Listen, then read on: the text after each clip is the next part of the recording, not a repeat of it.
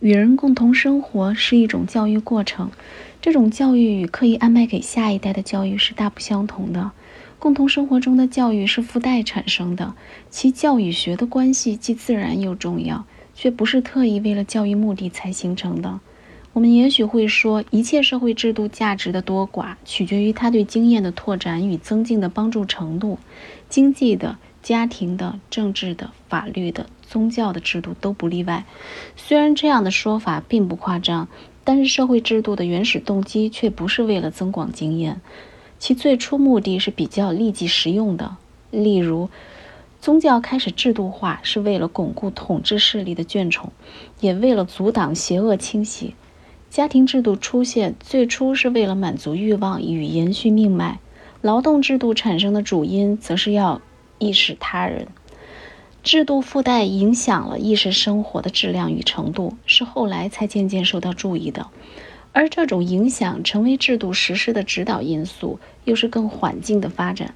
甚至到了现在，在工业化社会的生活里，人们重视的只是勤奋、储蓄之类的价值观。至于哪些社会关系会引起什么意识、知识上、情感上的反应，远不及实体产量来的重要。换成与下一代相处，摆在眼前的就是人与人的关系，非重视不可。我们虽然很容易忽略与小孩子接触时对小孩子心性上的影响，或是认为这种影响不及一些看得见摸得到的结果重要，面对孩子却不像与成人共处那么简单。小孩子太需要受教，改变他们的言行习惯是太迫切要达成的目标，以至于我们不能不考虑这些影响。既然我们的主要目的是使孩子能够参加群体生活，我们不不免会自问是否造就了孩子这样的能力。所有制度的好坏，最终都得看它对人造成什么影响。人类能多少认清这一点，多半是因为从与孩子相处中学到了教训。所以，我们要从以上所讲的广义教育过程之中，把正把比较正规的教育区分出来。这种教育即是直接教学或学校教育。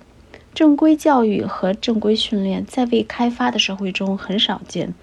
原始社会群体给年轻一代灌输必要的心性，仰赖的是维持成年人效忠群体的同一套连结关系。他们没有专供教学的器具、材料、机构，只有与成年礼相关的形式。通常是让孩子分担年长者做的事，希望孩子借此学习成人的习俗，养成与成人一样的情感模式和固有观念。这样的经验共有可以说是直接的，因为小孩子参加了成人的工作是在当学徒；这也可以说是间接的，是小孩子在扮演游戏中照着成人的行为做，从而明白做成人的滋味。在原始社会的人看来，辟一个地方专供教学用，其他一概不做，是很荒唐的。然而，随着文明不断进步，小孩子的能力与成人的要求之间的差距却会拉大。只有技术较不先进的行业可以借直接参加成人工作来学习，其他事要这样学会是越来越困难了。成年人做的许多事，在空间上和意义上都距离小孩子太远。用游戏模仿的方式越来越无法得其精髓。要想参加成人的活动，必须先接受以参与为目标的训练。于是有了设定目标的学习机构学校，有了明确的学习材料课程，教授知识的事交给一些特特定的一群人。如果没有这样的正规教育，要传递一个复杂的社会的所有知识技能是不可能的。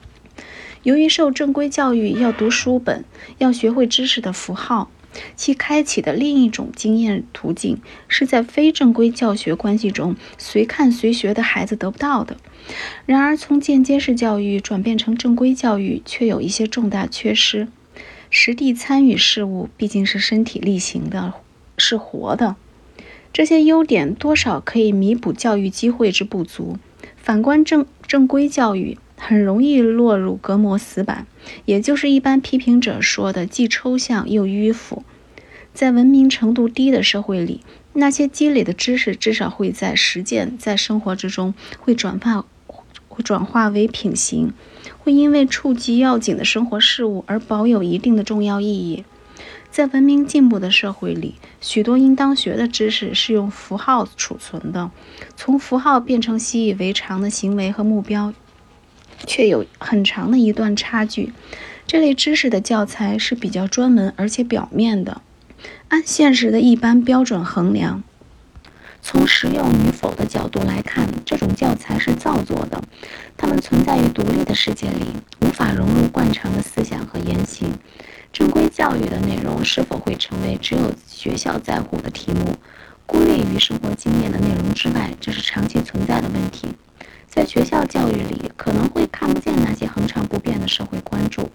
至于那些不能带进社会生活框架里继续存在的东西，那些大多用符号表述的专门知识，在学校里反倒被显著强调。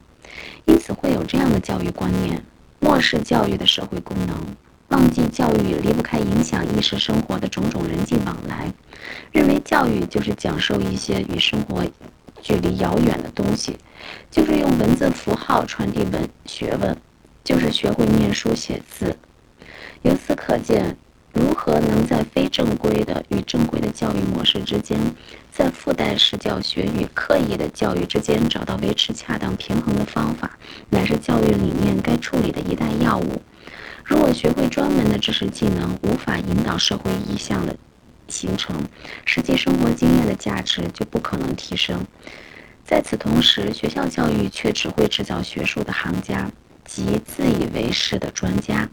知识变得一分为二，一种是小的自己特意去学习过，所以有意识拥有的知识；另一种是因为与他人共处而学习内化，并不自觉的知识。随着学校教育的发展越来越专门化，如何避免这种分裂是越来越棘手的问题。延续生存乃是生命的本质，生命靠不断更新而延续。所以，生活乃是一种自我更新的过程。生理的存活仰赖摄食养分与繁殖，社会生命则是靠教育才得以延续。这种教育基本上是在共处沟通中进行的知识传授。沟通是经验的分享，使经验成为彼此所共有。受受双方意向都在沟通过程中受到影响。人与人的相处关系，不论是何种形态，都因为可以提升经验的质量而具有意义。在与年幼者相处的关系中尤其如此。换言之，每一种社会安排都有教育的作用。然而，教育作用成为相处关系的一项重要目的，却是从年长者与年少者相处的关系开始的。在社会结构和资源轻于复杂多样的同时，正规或刻意的教育学也越来越有必要。正规教学与训练的范围渐渐深广以后，亲身体会的经验与学校学来的经验之间就出现不应有的割裂。由于过去一二百年间的知识与专门的知识技能突飞猛进，这种分裂现象如今更甚于以往。